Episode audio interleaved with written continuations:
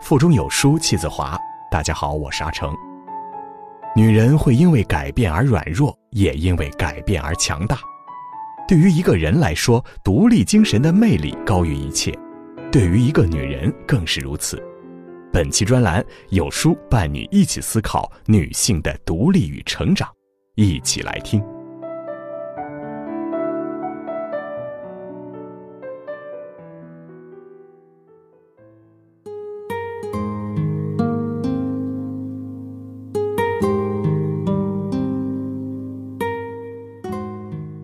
Is not born, but rather becomes a woman. 一个人不是生下来就是女人，她是变成女人的。生活中很多女孩被当成花朵，在父母的怀抱中养大之后，就转交给丈夫继续照顾。这似乎成了一个女人幸福被宠爱的标配。但是这个世界上从来没有什么事物是理所当然，是不可改变的。如果一个女人丧失了宠爱，第一个摆在她面前的就是如何度过独立的难关。在电影《神秘巨星》里，女主的妈妈，身为母亲，她是印度大多数传统女性的典型代表。没受过什么教育，出嫁后就一心相夫教子，操持家务，每天围着三尺灶台打转。面对陌生人，她总是要用头巾遮住丈夫因为小事不满而暴打她留下的脸上的红肿。面对下班的丈夫，她没有可以逃离的资本，也没有反抗的余地。忘记烧热水，就会被打到手几乎断掉；稍有哪句话说不到丈夫心坎上，就会被掐着脖子嘶吼。她做饭盐放的淡了，立即就会受到指责。她忘记丈夫的出差日期，而没有提前为他收拾好行李，丈夫一巴掌就把食物掀翻在她脸上。她支持女儿的梦想，卖掉自己的首饰，给女儿买了电脑，被丈夫认为是不把男人放在眼里，被打到趴在地上，满脸淤青。生活中多少男人和影片中的丈夫相似，有着体面的工作和学历的工程师，并且拥有对妻女的控制权。我一个人在外辛劳奔波，养活一家老小，还要忍受一个蠢女人呢。在男尊女卑的世界里，女儿和妻子都是他的附属品，一丝忍耐都不可能，一丝尊重都是奢谈。电影里的妻子温柔善良、美丽、充满灵气，仅仅是因为没受到良好的教育，不能够有独立的资本。在男权的社会下，她一再被物化，没有尊严、没有选择的逆来顺受。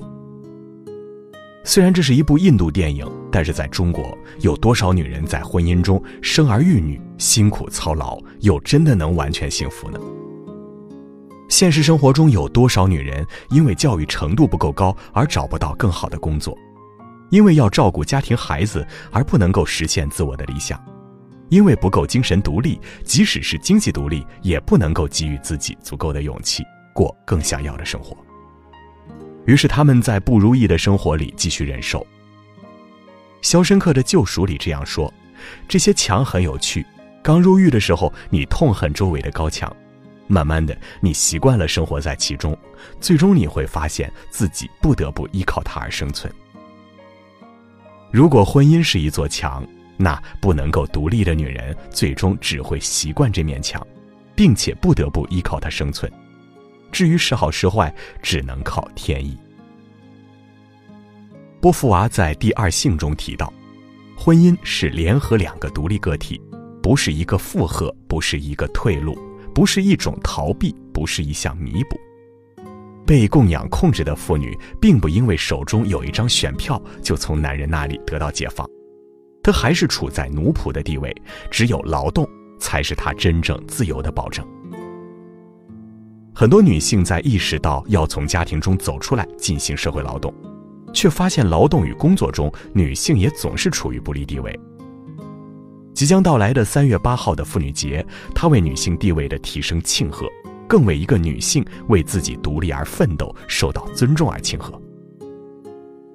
一九零八年三月八号，纽约上万名女性劳工反对男女不对等薪资，反对超长工时，以及要求给予女性选举权。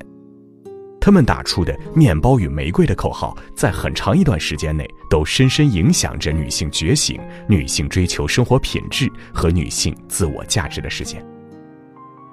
这个节日虽然缘起于欧美国家，但保留下来的大多都是受社会主义影响深远的国家，比如中国、古巴、越南和俄罗斯等国。而中国从一个经历多妻制、童养媳、娼妓以及缠足等陋习夹裹的国家，到成为女性识字率和就业率最高之一的国家，用了历史上最短的时间，也是得益于此。虽然现代的女性不会再受到旧时代的残忍对待，但是女性真正的独立和平等还远没有实现。很多拿着高薪的女人依然因为家庭婚姻的失败而自杀或者自卑。社会给予女人的定义依然有很多相夫教子、贤妻良母的声音，只有婚姻和孩子才是女人一生最重要的事情，比你的人格发展、比你的梦想更重要的事情。但真正独立的女性应该远远跳脱出这些观念之外。胡适谈过：“你们要争独立，不要争自由。自由是针对外面束缚而言的，独立是你们自己的事儿。给你们自由而不独立，仍是奴隶。独立要不盲从，不受欺骗，不依赖门户，这就是独立的精神。”很多女性越来越明白，独立的核心是自己的精神独立。现在很多女性拥有了工作，并且经济独立、人格独立、精神独立，她们有自己的思考方式，所以她们选择了自己的婚姻、自己的人生道路。因为精神独立的女性已经是完整的人，她不仅仅具有女性的特质，而首先更加具有人的个体特质。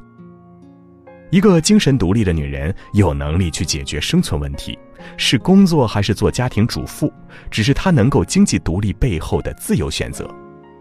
一个精神独立的女人有自己的哲学维度来衡量和认识这个世界，来解决迷惑和无知。一个精神独立的女人有稳定的情绪和批判的思维方式来解决面对的一切问题，包括情感、婚姻、挫折。只有精神独立，你才能够根据自己的意志指导你的行为。你不是被外界所控制，不是被他人所胁迫，不是被群体所影响而做出的决定，过活的生活。你不会活在别人让你做什么你就要做什么，别人说你的生活该怎么样你就该怎样的影响下。哪怕是做一个家庭主妇，也是你在自己的意愿里选择的生活方式，而不是被迫。当你不乐意做家庭妇女，你可以有改变的可能性，你的精神会支撑你做改变，而不是只能逆来顺受。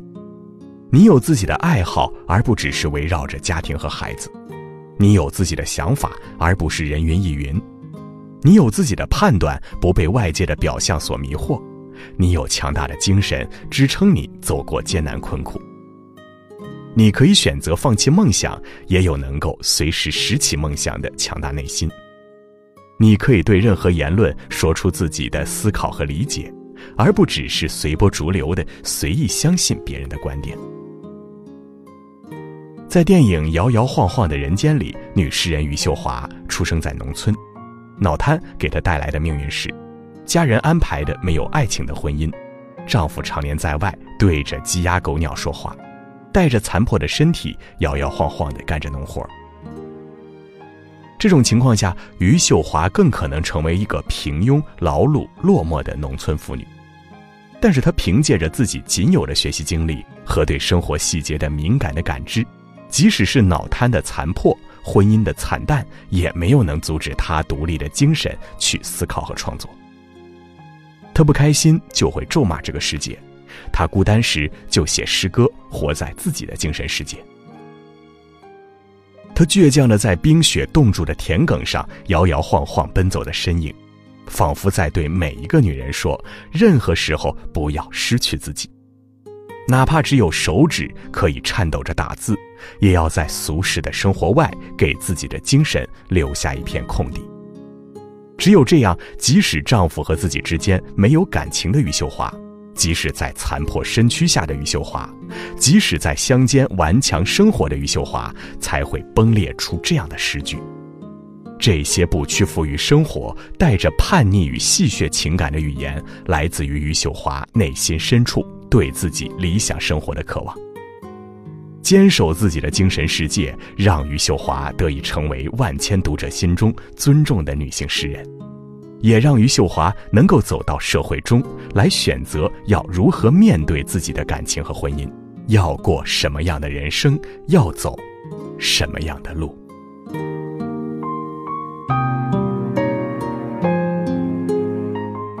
好了，今天的专栏希望能给女性更多的力量和勇气。喜欢专栏的朋友，下拉至文末右下角点击“好看”，支持专栏好文。明天我们不见不散。